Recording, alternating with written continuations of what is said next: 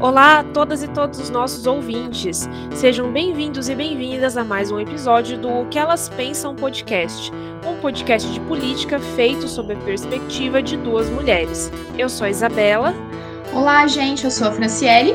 E os nossos episódios são sempre divididos em três blocos. No primeiro deles, a gente fala basicamente de Londrina.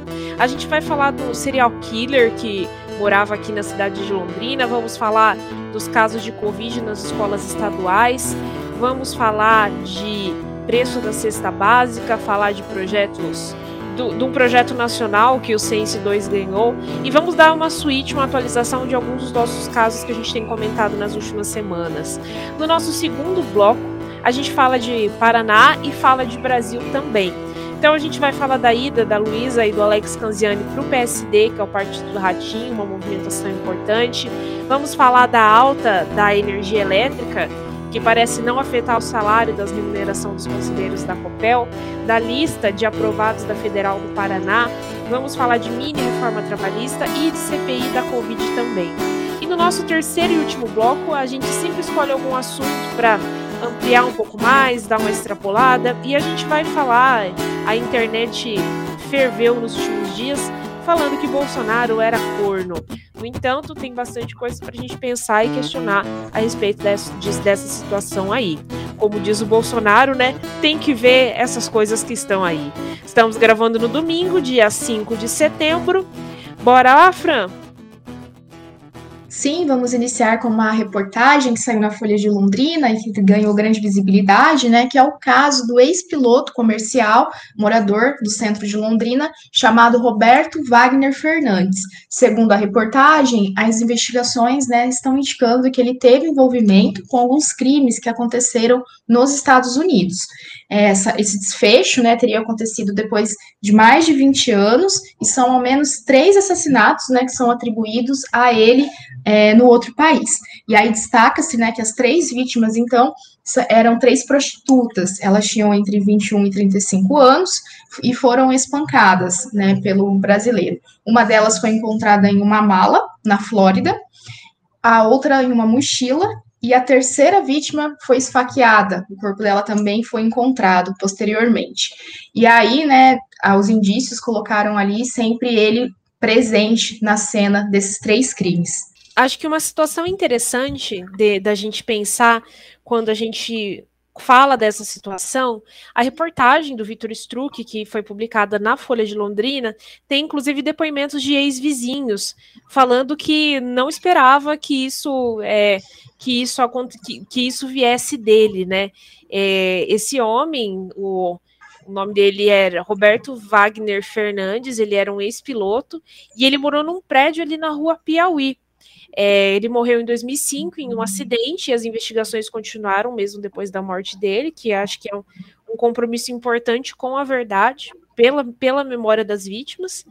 E eu acho que é interessante para a gente pensar que o feminicida ele não tem cara, né, Fran? Ele não tem cara, ele não tem comportamentos específicos, não tem nada que indique para gente o que que o feminicida é ou deixe de ser.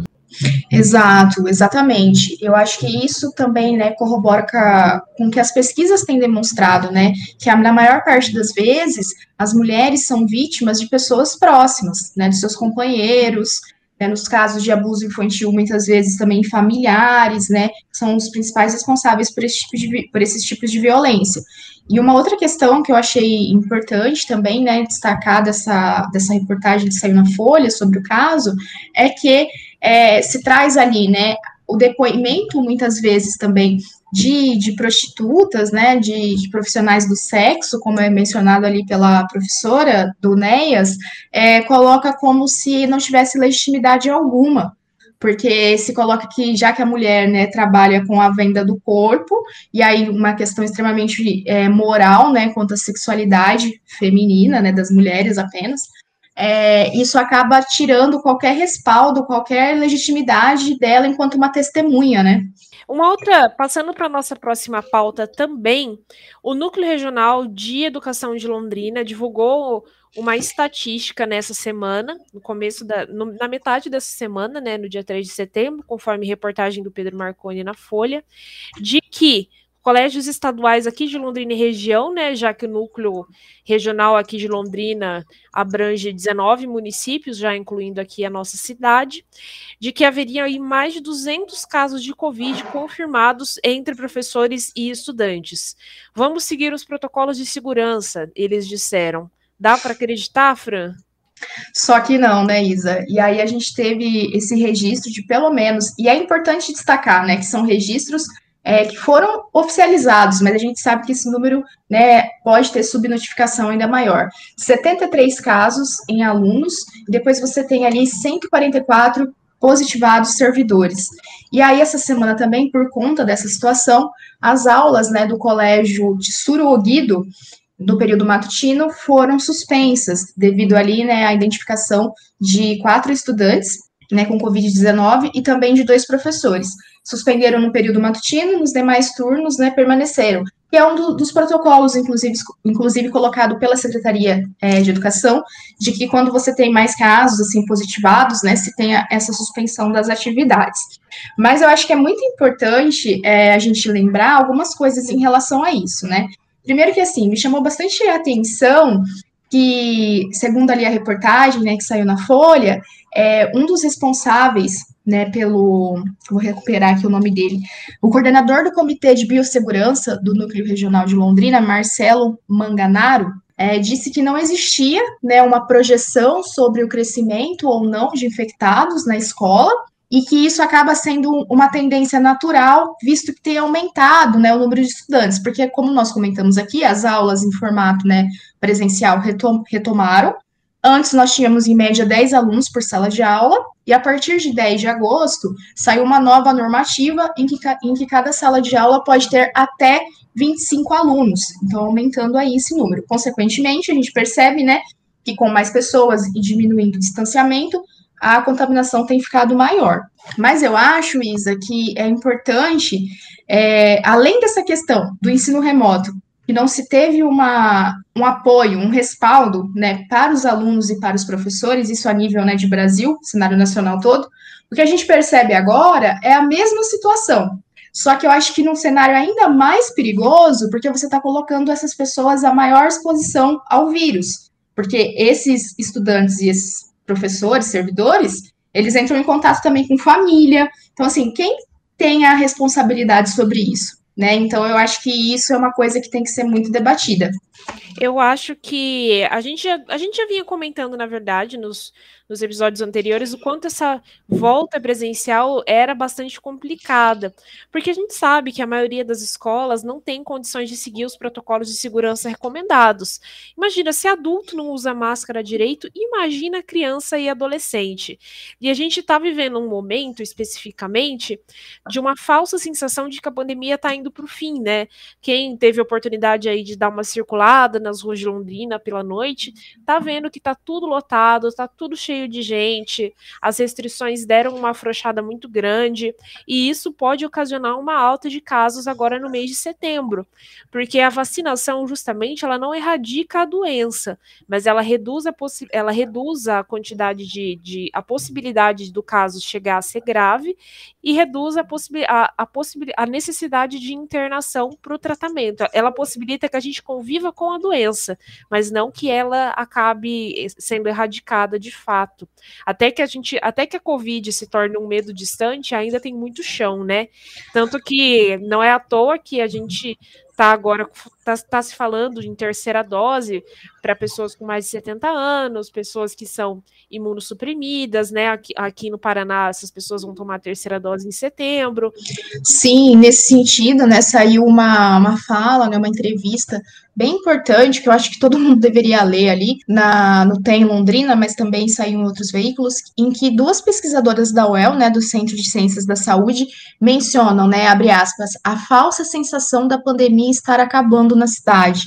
Nessas últimas duas semanas, a média móvel diária de casos cresceu 83% na cidade, passando de 180, 138 casos para 253 casos confirmados.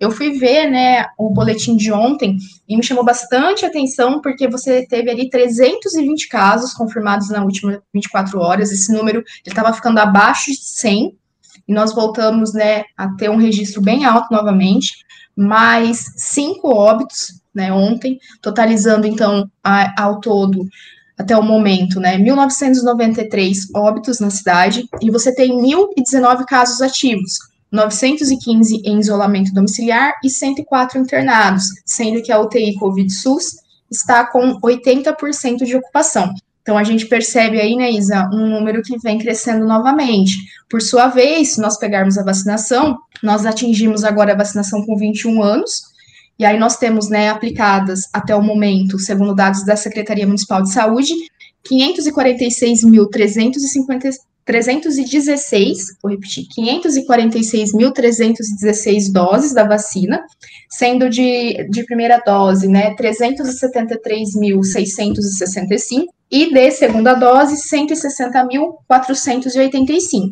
Então, é muito importante lembrar mais uma vez, né, dessa necessidade de que a imunização, ela precisa é, ter esse reforço, né, da, da segunda dose, com possibilidade até da terceira dose, né, para que para determinados grupos, para que se mantenha ali, né, uma como você colocou, né, a pessoa pode desenvolver a doença, mas de maneira menos agressiva, né? Uma notícia um pouquinho melhor.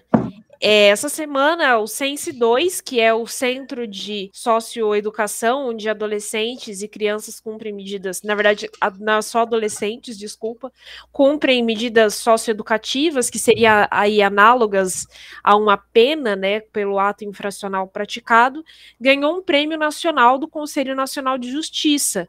Prêmio Nacional do Conselho Nacional é bom, né? Mas vocês entenderam que é um prêmio de amplitude nacional é, por projetos, com o projeto Clube da Leitura, que ganhou o primeiro lugar, e com o projeto Se Liga Rapaz, que é um projeto de rap que ficou no segundo lugar. Há esperanças, não é mesmo, Fran? Nossa, sim, eu achei muito é importante essas ações, né, Isa? Porque quebra muito com aquele paradigma de que esses espaços, né, de ressocialização, eles seriam meio que depósitos de pessoas, né, e que todas as pessoas que estivessem ali, parece que a partir do momento que elas ingressam, elas não teriam mais vida ali e posterior a, àquele espaço, né. Então, quando você promove ações que dão a oportunidade dessas pessoas dela terem acesso a esse conhecimento, e aí conhecimento nas suas diversas formas, né? E poder né, instrumentalizar isso depois, eu acho que aí sim nós estamos falando de políticas que possam colaborar para fazer a reinserção social, sabe? E não nessa ideia de, de violação de direitos humanos, punitivista, que infelizmente é o que predomina no, na, entre a população carcerária, né?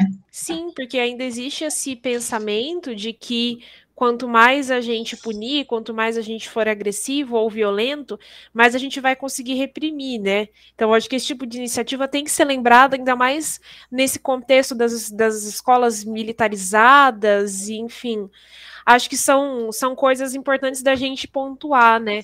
De que a saída ah, não está na retirada de mais direitos, mas na garantia de outros direitos básicos que façam essas pessoas serem mais humanas, né, Fran? Exatamente, exatamente isso. E aí você falou da questão das escolas militarizadas, só mais uma lembrança que o Tsurugido, que é uma das escolas, né, aqui de Londrina que foram suspensas as aulas depois de casos de Covid, ela é uma escola que passou recentemente pelo processo de ser militarizada.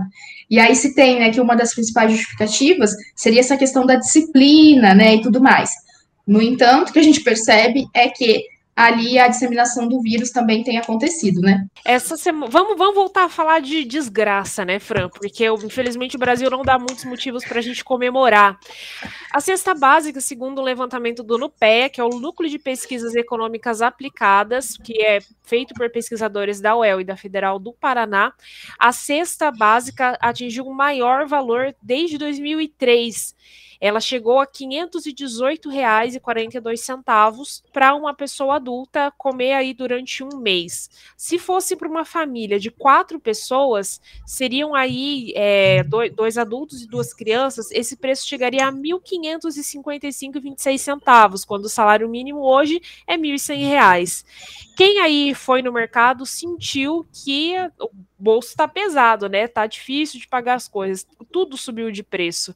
Igual eu vi esses dias, é, eu recebi um, um rios do, do Bolsonaro os arrependidos, que a pessoa fala assim, é, baixou sim, baixou os preços tudo para cima, vira, viva o mito, viva o mito, galera. Exato. E é, é muito significativo, né, se nós pensarmos que a alimentação básica ali, ela está comprometendo atualmente, então, mais de 47% da renda, né, do salário. E aí, é, tá diversos especialistas, né, de, de economia e tudo mais, que coloca que a alimentação básica, ela não deveria, né, comprometer ali mais do que 20% da renda do trabalhador. Mas o que a gente tem percebido é que se a gente pegar alimentação, moradia, gás e transporte, compromete tudo e a pessoa ainda fica devendo, na verdade, né, porque muitas vezes não dá para pagar tudo, né, com o salário mínimo. Então, isso tirando, ainda tem a questão da saúde, por exemplo, também, né? Então, é, eu acho que isso tem demonstrado, Isa, esses.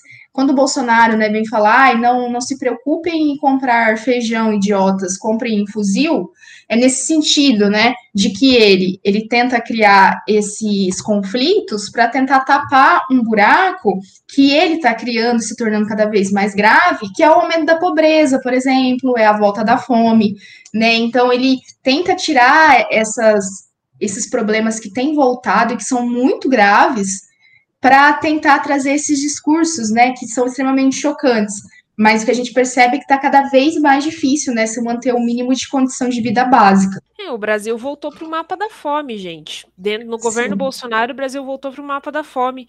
Que assim, a gente tinha desigualdade, tinha problema, a fome não era uma questão resolvida antes do governo Bolsonaro, né? Acho que também é importante a gente deixar isso claro. Mas uhum. que a uhum. situação piorou, piorou, não tem como a gente contestar. Bem, essa semana também, é, Celcinho, jogador do Londrina, foi alvo de racismo nos últimos meses já pela terceira vez. O cara já tá podendo até pedir música no Fantástico, né?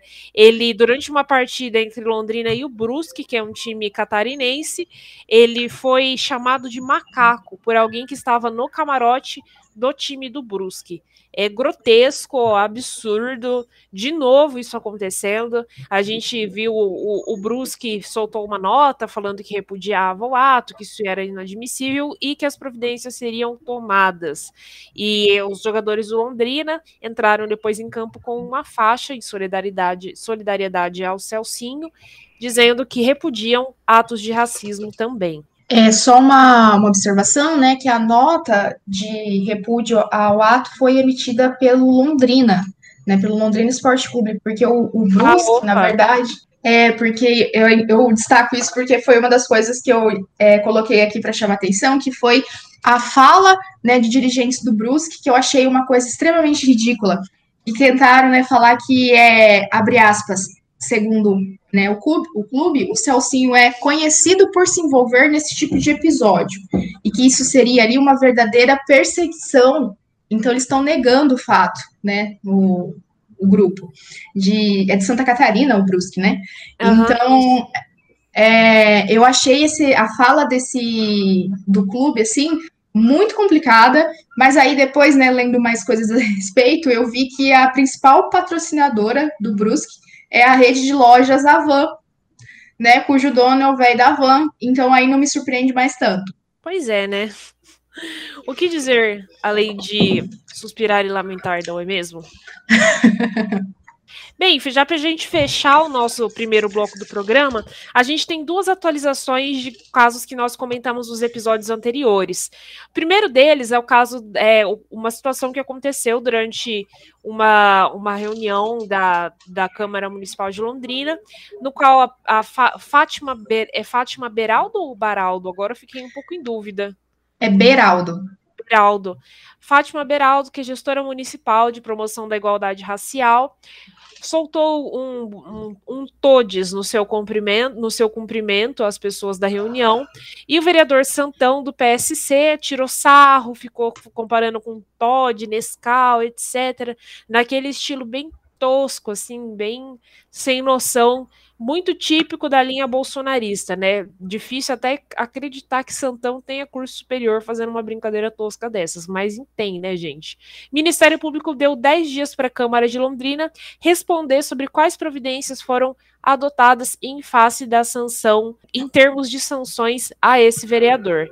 Olha, acho difícil, porque do jeito que a Câmara tá lá, eu acho que metade deve ter dado risada na hora. Sim, e aí é interessante perceber, né, que isso vem exatamente por conta de uma omissão que ocorreu ali, né, com o presidente, que na sessão fez como se nada tivesse acontecendo, né? E aí, então, o Ministério Público cobrando esse posicionamento.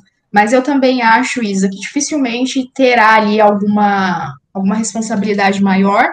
Inclusive, né, estão acusando, além dessa questão é, dele ter feito esse constrangimento, ele de injúria racial. Eu vi que há vários coletivos né, da própria UEL, como o NEAB, né, esses órgãos, colocando o próprio Conselho né, de, de Igualdade Racial de Londrina, colocando a necessidade né, de se fazer algo frente a, a essa fala dele. Mas eu acho que dificilmente isso vai levar a algum efeito maior, sabe? Paia demais, viu? Sem comentários, foi muito tosco. E também uma outra atualização que nós trouxemos. Na semana passada a gente falou do curso de medicina da UEL, que teve que suspender as suas aulas, porque um grupo de mentes brilhantes achou que seria uma ideia incrível fazer uma festa com várias pessoas, e nessa festa uma galera acabou pegando Covid. A conclusão do curso de medicina foi de fazer uma advertência verbal aos estudantes e reforçar aulas de bioética. O que, que você achou? O que você achou, Isa?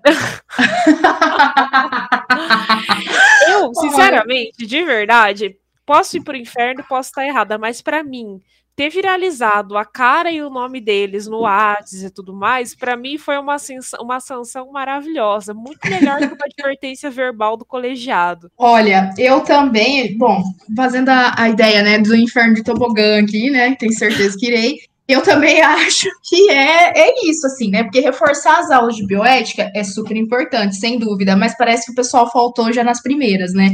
E essa questão da, adver, da advertência verbal, eu acho que, ok, sem dúvida é importante, mas eu acho que falta ali, né, uma, uma maior não sei, não digo no sentido de, de punição, mas no sentido de, de trazer esse pessoal para a realidade, porque vendo os vídeos, né, vendo as fotos, vendo aquelas coisas bizarras, percebe-se que ali que eles estavam muito fora da realidade, assim, né, do, do contexto que a gente está vivendo, de saúde pública e tudo mais.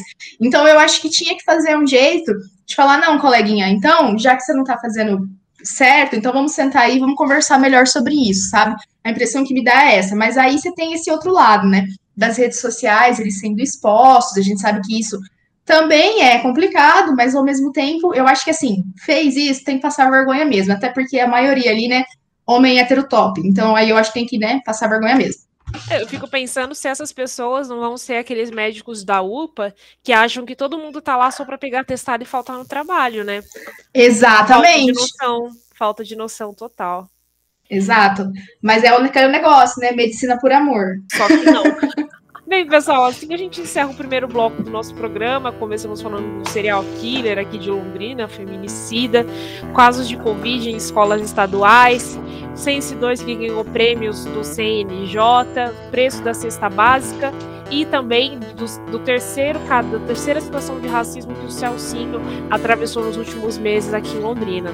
E agora a gente começa o nosso segundo bloco falando dela, ninguém mais, ninguém menos do que Luísa Canziani, que está aí no top 100 da Câmara dos Deputados Federais, da Câmara do, de Deputados, da oh, caramba, da Câmara de, da, dos Deputados. E, enfim, ela e seu pai resolveram é, ir para o PSD, que é o partido do Ratinho Júnior. Nada surpresa, Fran. Zero surpresa. Além dela, né? Além dela e do pai, mais cerca de 50 lideranças, né? Que atualmente fazem parte do PTB no Paraná também anunciaram a entrada no PSD. Então, essa filiação né, deve ocorrer nos próximos dias, um evento no Paraná, com a presença do presidente nacional né, da legenda, o Gilberto Kassab. É, e aí, né, a Luísa e o pai, eles disseram que a. E aí, esses outros membros também, né, justificam essa saída do PTB depois da guinada ali, né, do Roberto Jefferson é, por uma questão mais extremista, né, inclusive está preso, mas eu vi hoje de manhã que os advogados estão pedindo para que ele faça, ele cumpra prisão domiciliar, parece que ele estava apresentando ali alguns problemas de saúde, enfim. É, mas, de todo modo, Isa, eu acho que, pensando no jogo político, eu achei uma jogada bem inteligente, sabe? Sobretudo da Luísa, que como nós falamos aqui, né, eu acho que ela vai aí tentar novos voos, voos mais altos na política, e aí eu acho que ela acaba se ligando ali a um partido que, querendo ou não, ele tem se mantido meio que assim, é, fiador né, do governo Bolsonaro, visto, por exemplo, o Ratinho Júnior naquela reunião de governadores, ele não foi um dos poucos que não esteve, né? E reafirmando essas pautas bolsonaristas, não é um partido de oposição, portanto, mas também não é um partido que, que compra esse discurso é, bolsonarista mais raiz, pelo menos publicamente até o momento, né? Como, tá, como fez o Roberto Jefferson. Então, eu acho que ele fica meio que naquela ideia, tipo assim, ai, é, estamos aqui em cima do muro, mas se nós olharmos né, com mais atenção, a gente vai ver que, na verdade, né, tá ali em consonância com tudo que está sendo feito pelo Bolsonaro. Né?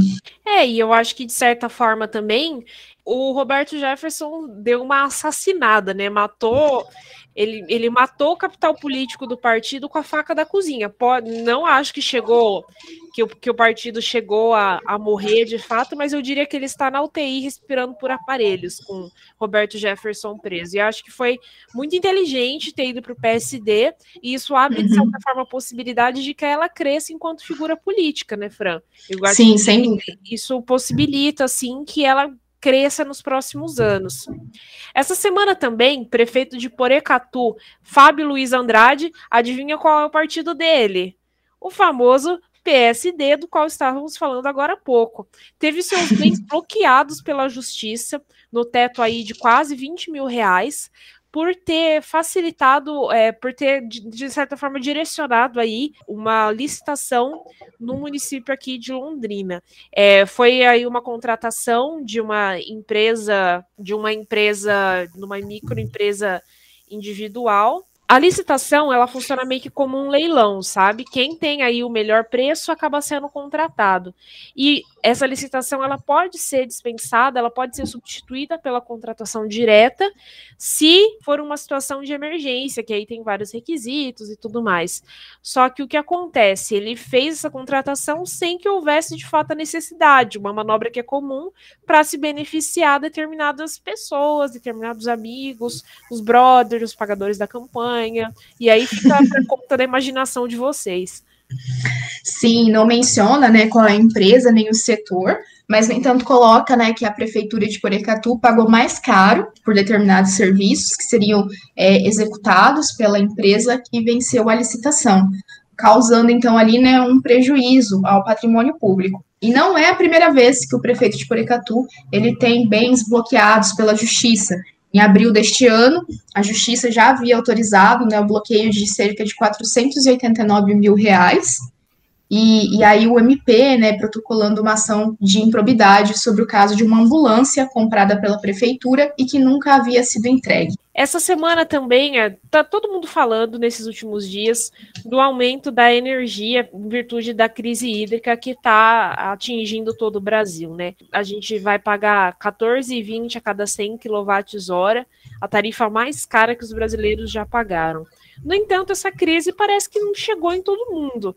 Tanto que a COPEL vai pautar no próximo dia 27 de setembro, que tem uma, é, uma Assembleia Geral do, dos, dos, da administração da companhia, a proposta de aumentar a remuneração dos seus conselheiros.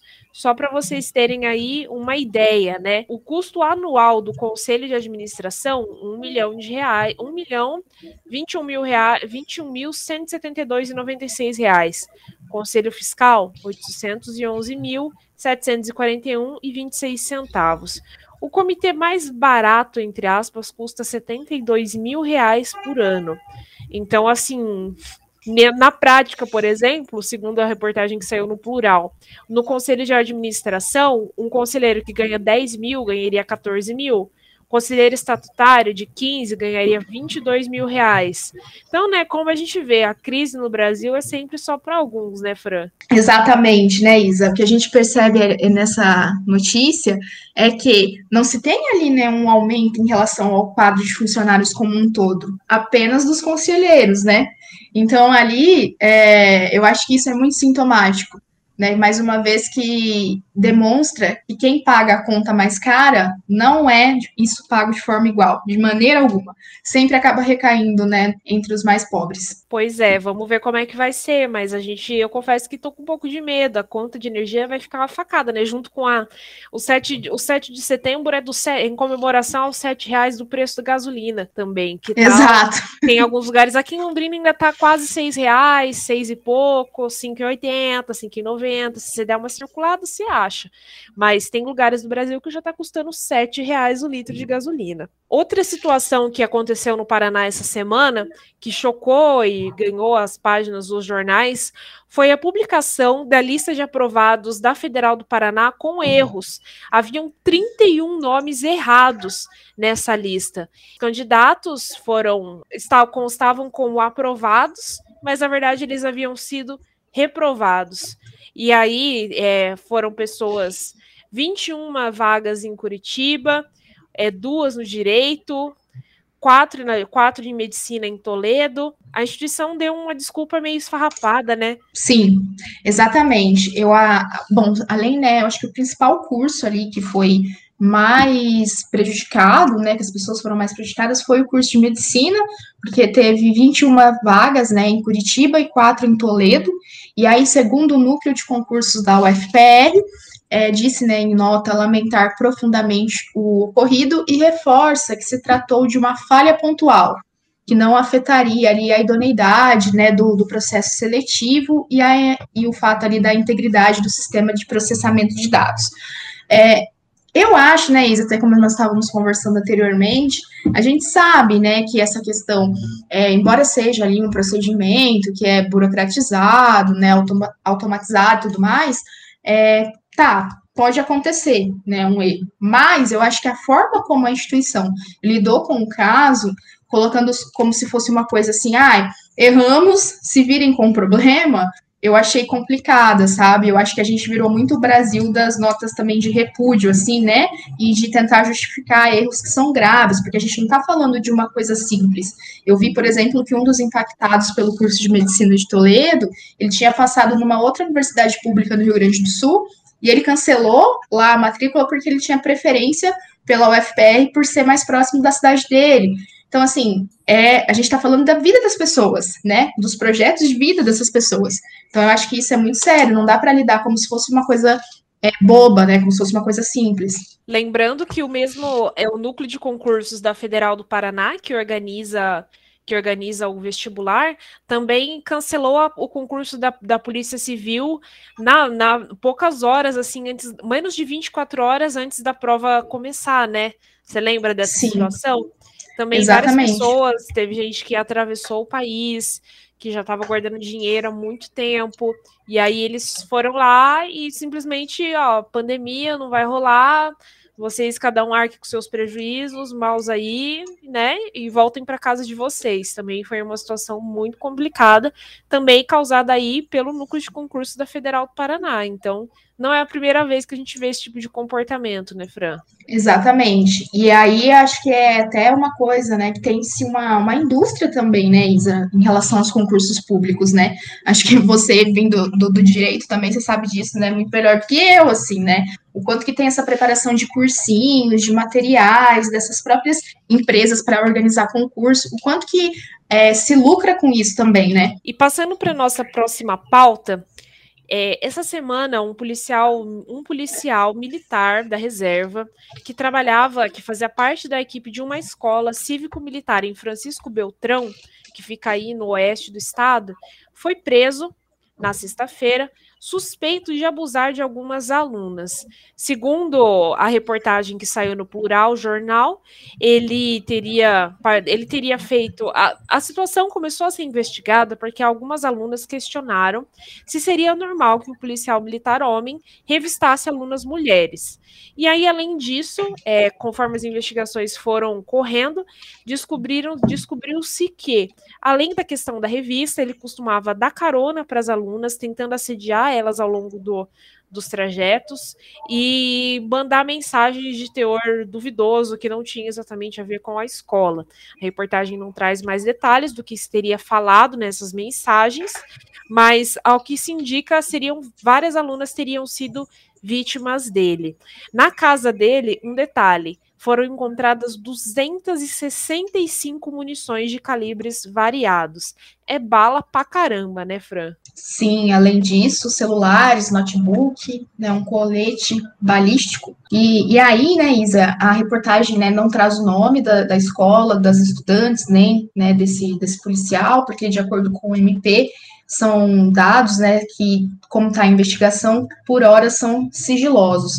Mas eu acho que isso é muito importante porque reafirma aquela ideia que se tem para tentar justificar a criação dessas escolas militarizadas, que na verdade é, né, errado, porque na verdade é mais no sentido de uma enganação que funciona isso, de que as escolas militarizadas elas são espaços de moralidade, né, que são pacíficas, que não ocorre nada de errado, que está tudo certo. E o que a gente percebe é que também nessas instituições, assim como igrejas, por exemplo, né, entre outras que parece que estão envoltas pelo um véu assim de que não ocorra nada errado, também ocorrem violências nesses espaços, né? Então, e aí eu acho que, por sua vez, quando se envolve esses agentes, se tem a ideia né, de que estariam mais distantes de cometer tais atos, é, eu acho que isso ainda dificulta ainda mais com que as investigações caminhem, sabe?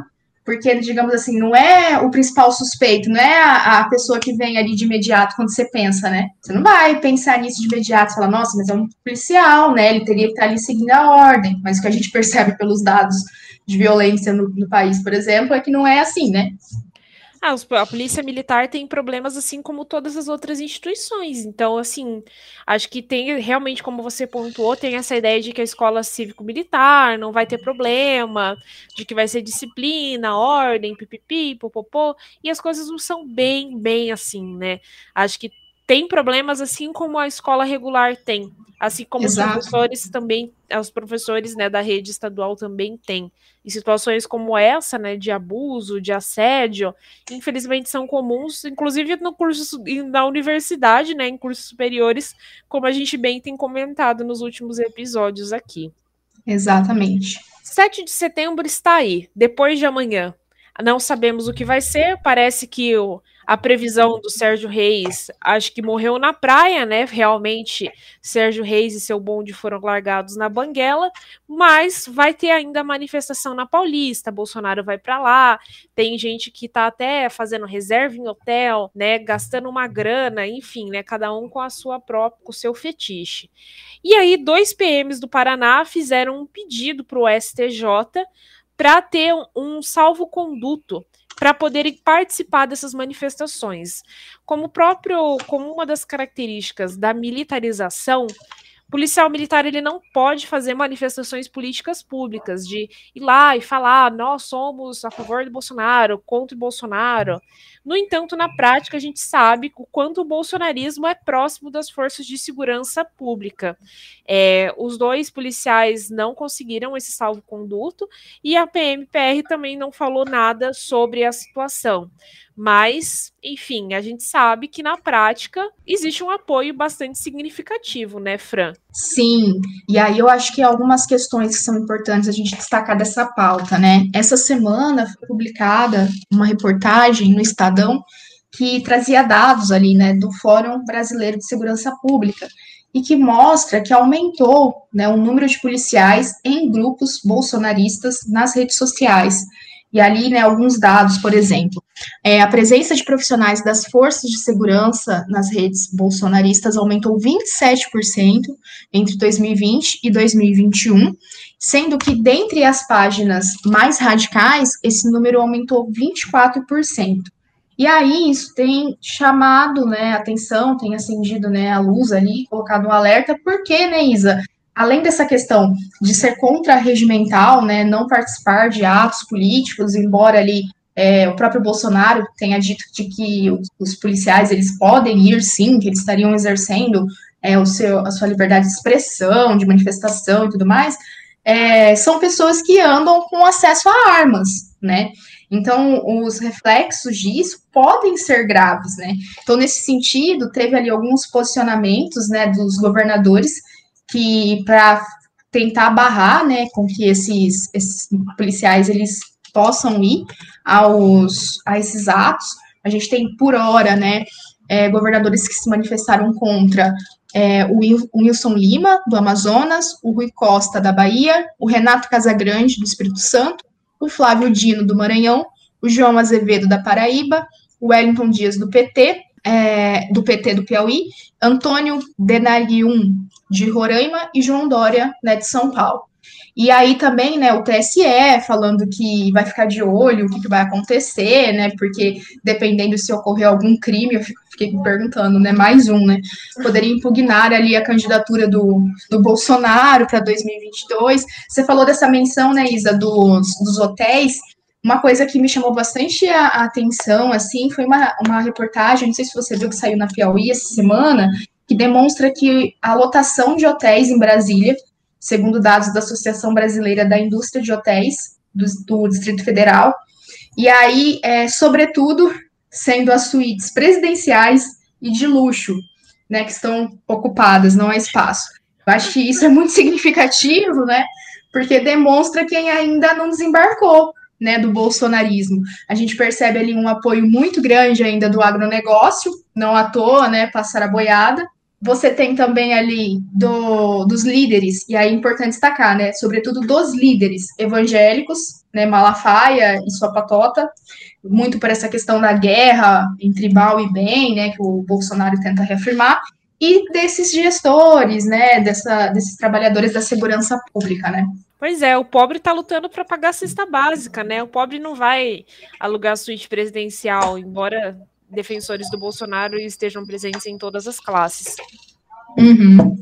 Vamos falar um pouco de CPI da Covid, Fran? Como que tá essa Vamos semana? lá, então. Em termos de depoimentos, dá uma o que, que você tem de atualização sobre a CPI da Covid? Nossa, essa semana foi uma das semanas assim mais tensas, né, que aconteceu na CPI. Foram muitos barracos. Vamos lá, então. É, primeiro a gente teve o atestado, né, do Tolentino, do Marcos Tolentino, que ele foi chamado para depor. Ele seria ali, abre aspas, né, um sócio oculto do Fibbank, que seria ali, né, responsável, da, teria dado a garantia de 80 milhões em contrato firmado entre a Precisa Medicamentos e o Ministério da Saúde na compra da vacina indiana, Covaxin. No entanto, o que se percebeu é que essa empresa, ela é uma empresa ali, né, o que tudo indica que é uma, uma, uma empresa fantasma, de fachada, que poderia estar envolvida, né, inclusive, de acordo com reportagem que saiu na Folha de São Paulo, com lavagem de dinheiro, que é essa empresa, Isa, é aquela lá que a Simone Tebet chamou de imóvel voador, né? Que primeiro ela apareceu em Curitiba, de repente ela já apareceu em São Paulo. Então, assim, é uma empresa que está bem complicada a situação e que estaria envolvido nesse esquema.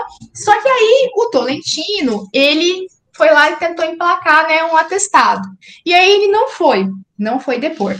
No entanto, frente a essa ausência dele, foi convocado, então, né, o depoimento do motoboy, né, do, pegar aqui o nome dele, o Ivanildo Gonçalves Dias, que ali, né, ele foi por espontaneidade, porque o Cássio Nunes Marques, né, o nosso Cássio, ele garantiu ali, né, um habeas corpus para que ele não fosse ou que ele pudesse ficar em silêncio. No entanto, ele foi, e ali, né, se questionaram por que, que ele teria sido responsável pelo saque e depósito de mais de 4 milhões de reais, envolvendo ali, né, ele é um motoboy que trabalha na VTC Log, e essa empresa ela é responsável por fazer a logística, transportar insumos, inclusive vacinas, para o Ministério da Saúde. E aí, ele, inclusive, está sendo é, colocado, o Ivanildo, de que ele pagou boletos em nome do Roberto Dias, que Roberto Dias, né, é um dos ex-funcionários do Departamento de Logística do Ministério da Saúde, amigo também de Ricardo Barros, né, do deputado Ricardo Barros. Mas, assim, esse, depo esse depoimento do motoboy, eu acho que ali ficou muito evidente, Isa, que é, o quanto que a, a corda, ela sempre acaba arrebentando também para o lado mais fraco, né? Porque o Tolentino não vai, a diretora também da ali da BTC falou que não poderia, que ela estava em Guarulhos, que ela não teria tempo. Então, foi lá o trabalhador, cujo salário, de acordo com o que ele declarou ali, não chega a dois mil reais por mês, que muito pouco sabia, porque nitidamente ali ficou evidente na fala dele que ele só estava cumprindo ordens, né, que ele recebia em relação a pagar esses boletos, a levar esse dinheiro, é, esses valores altos de um lugar para o outro, da empresa para o banco, da, enfim.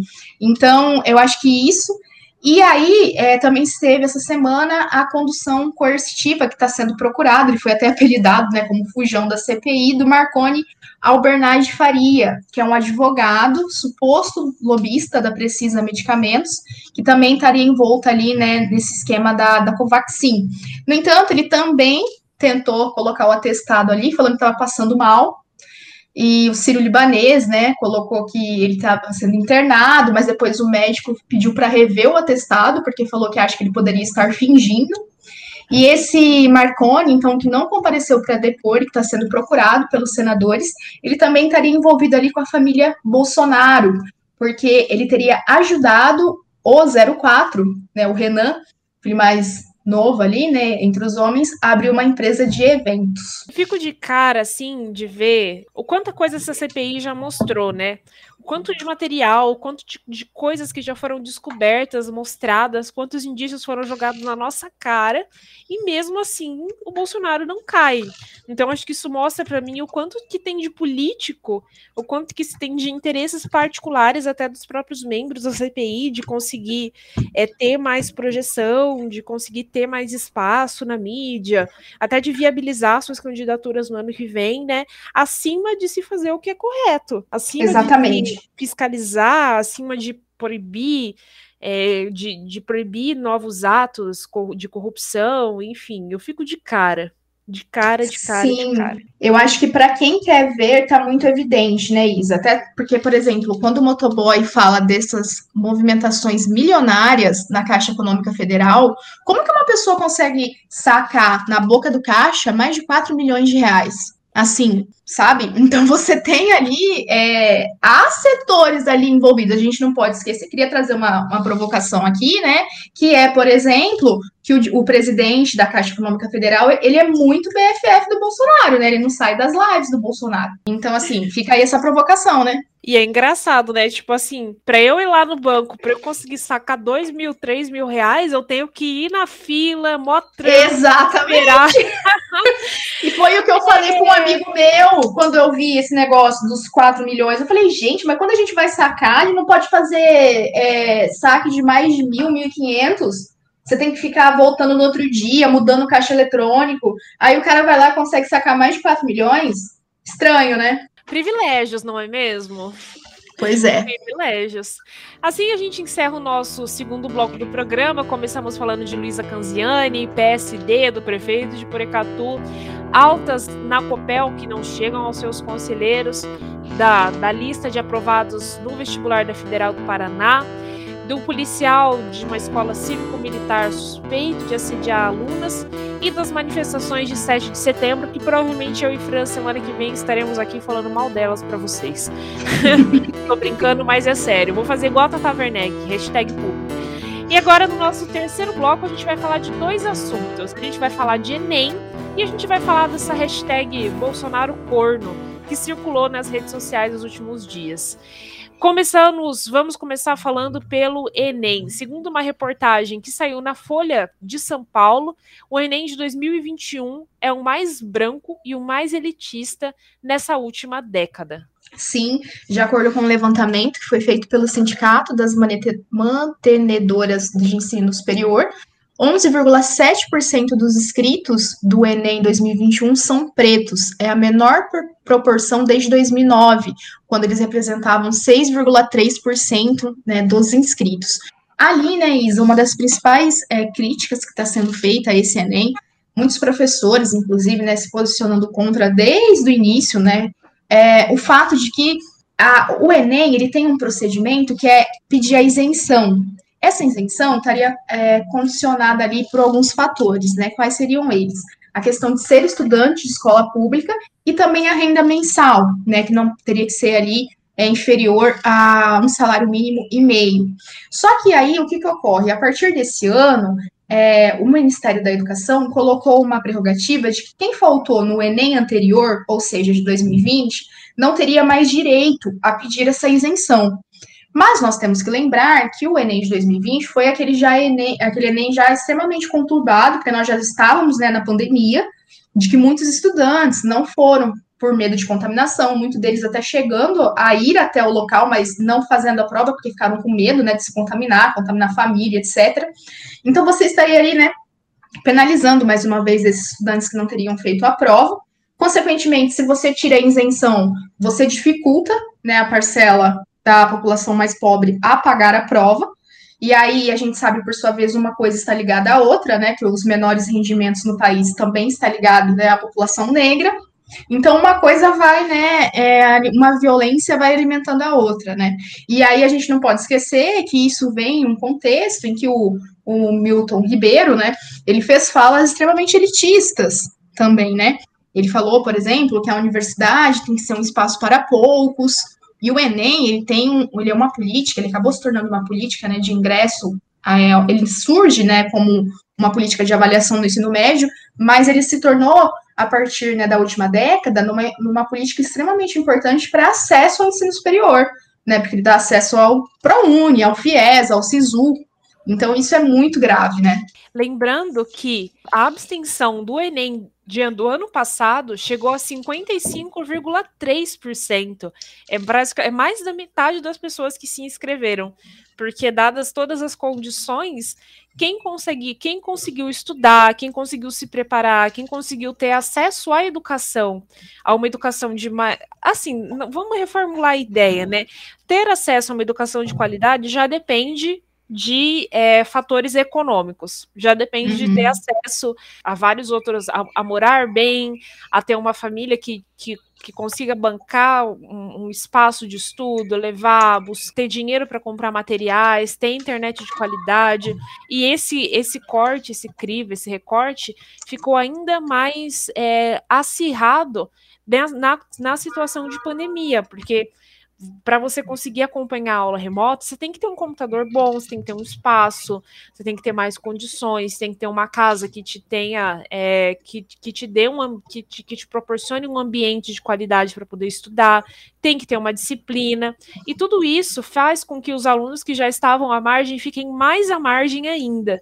E aí, é, a abstenção, o resultado não podia ser outro. A abstenção do, do Enem do ano passado foi enorme, foi mais da metade dos inscritos, né? E aí, não, enfim, essa medida do, do governo federal são, são ações, é, abre aspas, pequenas, mas que vão colocando barreiras cada vez mais altas para que as pessoas não cheguem, é, para que as pessoas não cheguem, para que o pobre não chegue muito longe, né, Fran?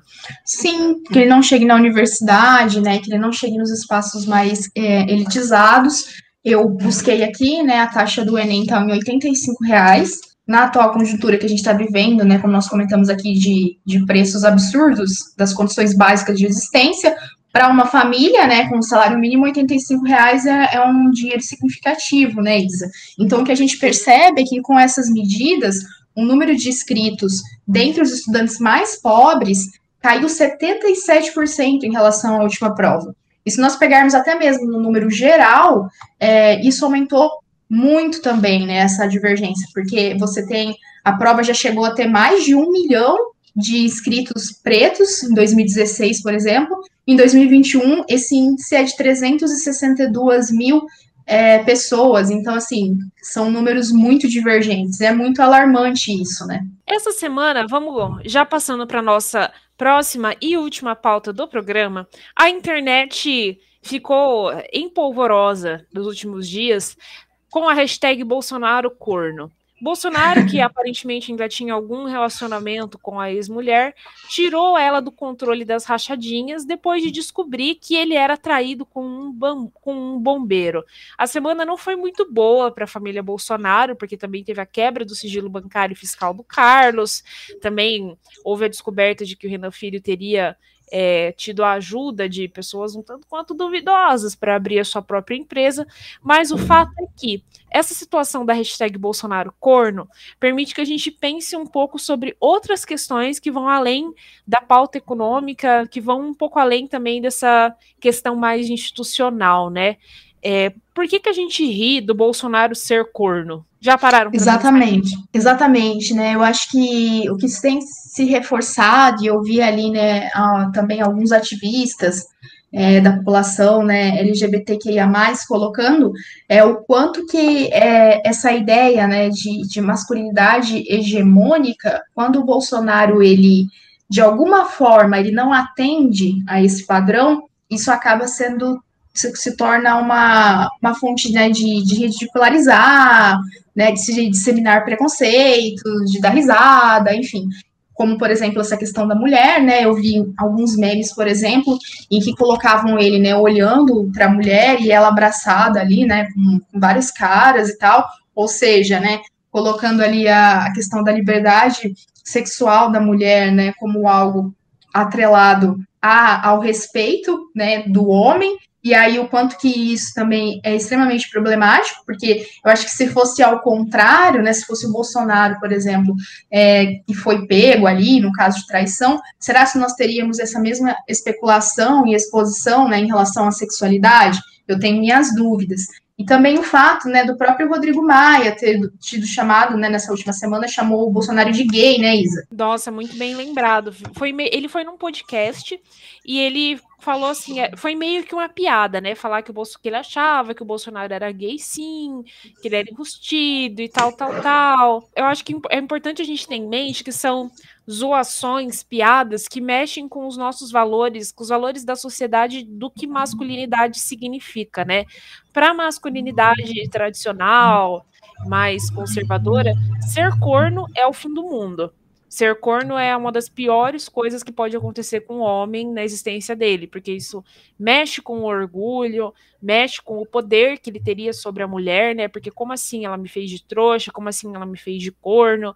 E isso é uma, como posso dizer assim, isso é uma coisa insuperável para os, e, para os homens, né? E reforça a ideia de mulher enquanto objeto também, né? O corpo da mulher, sobretudo, como objeto, porque o que se percebe é isso, né? Um sentimento de impotência, no sentido de que o corpo que seria meu acabou sendo compartilhado com o outro, né? Então aí também não é, é o que a gente percebe é que esse orgulho, entre aspas, ferido, não é uma questão, tipo assim, de cuidado, de carinho, muitas vezes, mas de poder, né, Isa? Sim, tanto que eu tenho você estava falando dos memes, eu tenho certeza que se fosse o contrário, se fosse o Bolsonaro que tivesse, sei lá, traído a Michelle, ia ter muito meme por aí de que ele é fodão, de que ele é viril, de que ele é imbrochável, e pipipi, popopô, do quanto ele é foda, do quanto ele é potente, e não sei o que lá, sabe?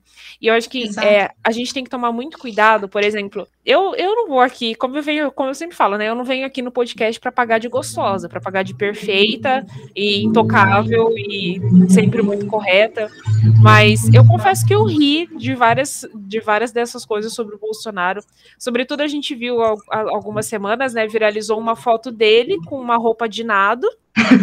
que mostrava Sim. ele, tipo assim, com uma virilha bem retinha, e uma foto do Lula abraçado com a namorada, com, digamos assim, um, um, volumão e uma coxona musculosa, né? E aí as pessoas ficavam, é, várias pessoas, inclusive pessoas da esquerda, pessoas mais progressistas, dando risada, falando assim, ai, coitada da Michelle, é, uhum. escolhe o Lula, sabe? Dando a entender do tipo assim, que o Lula seria mais homem, ou que seria. Enfim, eu vou contar a história toda, né? Porque já me expus. Eu tava dando risada disso aí. Eu ri. Eu tava rindo, ah. aí eu, eu vi assim, eu tava zapeando no Instagram, aí eu vi um, um, um amigo do meu Insta compartilhou assim: se você é, amigos cisgênero, se vocês usarem seu cérebro cis cinco minutos, vocês vão entender por que, que não é legal rir disso. Aí eu fiquei tipo assim, oh gosh. Exatamente. Fazendo merda, fazendo merda como sempre. E aí eu fiquei pensando, pensando, e eu, eu, eu entendi, sabe? A gente uhum. ri porque a gente porque a gente atrela o fato de ser mais homem, ou de ser mais foda, ou de ser melhor, a ter um pau enorme, entendeu? Exatamente, exatamente isso. E aí eu fiquei. A primeira coisa que eu vi também, quando eu vi, eu recebi de várias pessoas esse mesmo meme, entre tantos, né? Eu também, nossa, ri pra caramba. Daí eu até pensei, né, em passar para frente, mas depois pensando, falei, meu, mas isso reafirma, né, esses, esses valores de que o corpo masculino, ele tá muito relacionado com questão de poder, né, como que isso se expressa, e aí, esses, até esses padrões mesmo, né, de, de beleza que são reafirmados, e aí o quanto que isso acaba atingindo outras identidades também, né, de gênero. Porque aí você tem, né, por exemplo, é, a necessidade de se parecer cada vez mais com essa ideia binária, né, do, do gênero, homem ou mulher, enquanto isso reforça também, né, a questão da heterossexualidade, né, compulsória, enfim. Então eu acho que isso é muito sério, assim, né, a gente prestar atenção, a gente é, rir, mas pensar um pouco por que, que a gente está rindo também, né? O riso não é uma coisa inocente, neutra e isenta da sociedade, né? É, a Exatamente. Gente ri, a gente ri, mas a gente não deveria, porque a gente acaba julgando o Bolsonaro a partir dos mesmos estereótipos e preconceitos que ele usa para uhum. diminuir as pessoas, para reduzir os direitos ou para reduzir a humanidade dos outros e a gente acaba caindo nesse mesmo jogo usando as mesmas armas, né? É como se a gente fizesse entrasse no joguinho sujo, né, Fran? Sim, a gente acaba sendo intolerante com os intolerantes também, né? O que é difícil, né? É difícil não ser, né? Porque eles acabam fazendo, trazendo essas sensações assim, né, que são muito difíceis de lidar. Mas se a gente for pensar mais friamente, né, mais racionalmente, a gente, na verdade, está alimentando esses mesmos discursos, né? E essas mesmas opressões que estão contidas neles, né? Que, em última instância, a gente também perde com elas, eu acho. Porque, Sim, sem embora dúvida. A gente, a gente acha que a gente está rindo do Bolsonaro, que a gente está diminuindo ele, mas no final, da, no final dessa cadeia, estamos nós, mulheres, é, de, sendo mais, mais e mais ainda oprimidas, a gente, a gente vai acabar sofrendo com esse reforço da masculinidade, desse valor Sim. de masculinidade, né? Porque coloca a posição do. Porque coloca o homem numa posição de se de valorizar, de, de se pautar em certas questões que nos oprimem.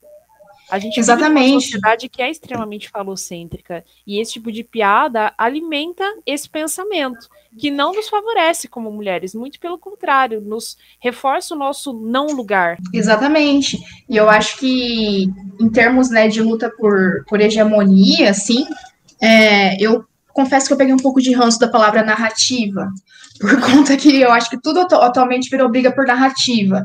Mas eu acho que se nós pensarmos até em termos, né, é, de gramscianos, assim, de, de, de, pensar a hegemonia, aí eu acho que faz muito sentido, assim, né? Do quanto há essas disputas por sentidos. E aí, por que, por exemplo, não se falou da coxa da, da Janja? Que também estava ali na foto, né? Mas você tem ali a coxa do Lula chamando a atenção, né? E ali eu não vi disparidade, não, viu? Eu achei, inclusive, que tá muito pau-pau ali. Bem, Bora para o nosso quadro de indicações? Vamos lá, então. O que elas indicam? O que, que você tem para indicar essa semana, Fran? Olha, eu vou indicar um livro que eu tô lendo e que, assim, tem mexido muito comigo, que é um livro que saiu recentemente da Djamila Ribeiro, que é o Cartas para Minha Avó. E que ali, embora é, se tenha uma questão de intimista, né, sentimental, e aí eu acho que isso acaba me abraçando bastante, porque eu também tinha uma ligação muito forte né, com a minha avó materna, é, é o fato de demonstrar o quanto é, o feminismo e, e aí o antirracismo ele vai se ganhando sentidos diferentes para gerações diferentes, mas o quanto que, que também não dá para tirar muitas vezes dessas gerações de mulher, mulher, mulheres anteriores, sobretudo né, se nós pensarmos nas minorias sociais, como as mulheres negras, a resistência tem sido tida e que nem sempre tem publicizada, né? Então fica esse livro da, da Djamila. Não é um livro com reflexões assim mais teóricas, mas é um, um livro que tem abraçado muito, acho muito importante. Bem, essa semana estou. Eu trabalhei muito, então não li nada, não assisti nada que que eu posso indicar aqui. Na verdade, eu não assisti nem li nada, né, gente? Essa que é a verdade, porque eu só trabalhei e trabalhei bastante. Mas eu queria indicar para vocês, eu tô obcecada ouvindo Jimi Hendrix. Escutem aí o Child, Little Wings, que para mim são as melhores músicas dele. E era, Nossa, um guitarrista, e era um guitarrista negro. Então, uhum. meu, muito da hora. Pena que morreu cedo. Mas escutem Jimi Hendrix. E é isso aí, galera. Bom demais. Se eu já tiver indicado Sim. aqui é porque é realmente muito importante, mas eu acho que não, porque eu comecei a ficar obcecado ouvindo Jimi Hendrix tem aí uns 10 dias. Não, que eu me lembre, não. Que eu me lembre, Ai, você não indicou, não. Bem, pessoal, assim a gente vai chegando no final do nosso episódio de hoje. Muito obrigada a todas e todos os nossos ouvintes que nos escutaram até o final. Críticas, sugestões, desabafos e xingamentos, estamos à disposição de vocês. Sim, gente, muito obrigada mais uma vez a todos vocês e até a próxima semana. Lembrem de seguir a gente no Instagram, o que elas pensam podcast com um E só, e de ouvir o nosso último episódio sobre feminismo e Oriente Médio com a Camila Galete, que ficou muito da hora. Nossa, sensacional. Obrigada de novo, Camila. Arrasou. Um beijo, gente. Até mais. Até. Esse episódio foi produzido e apresentado por mim, Isabela Alonso Panho, e pela Franciele Rodrigues. A vinheta de abertura é a música Comida, dos Titãs, e a vinheta do quadro Que Elas Indicam é feita pela voz da Márcia Neme Buzalaf com a música Amarelo, do Emicida.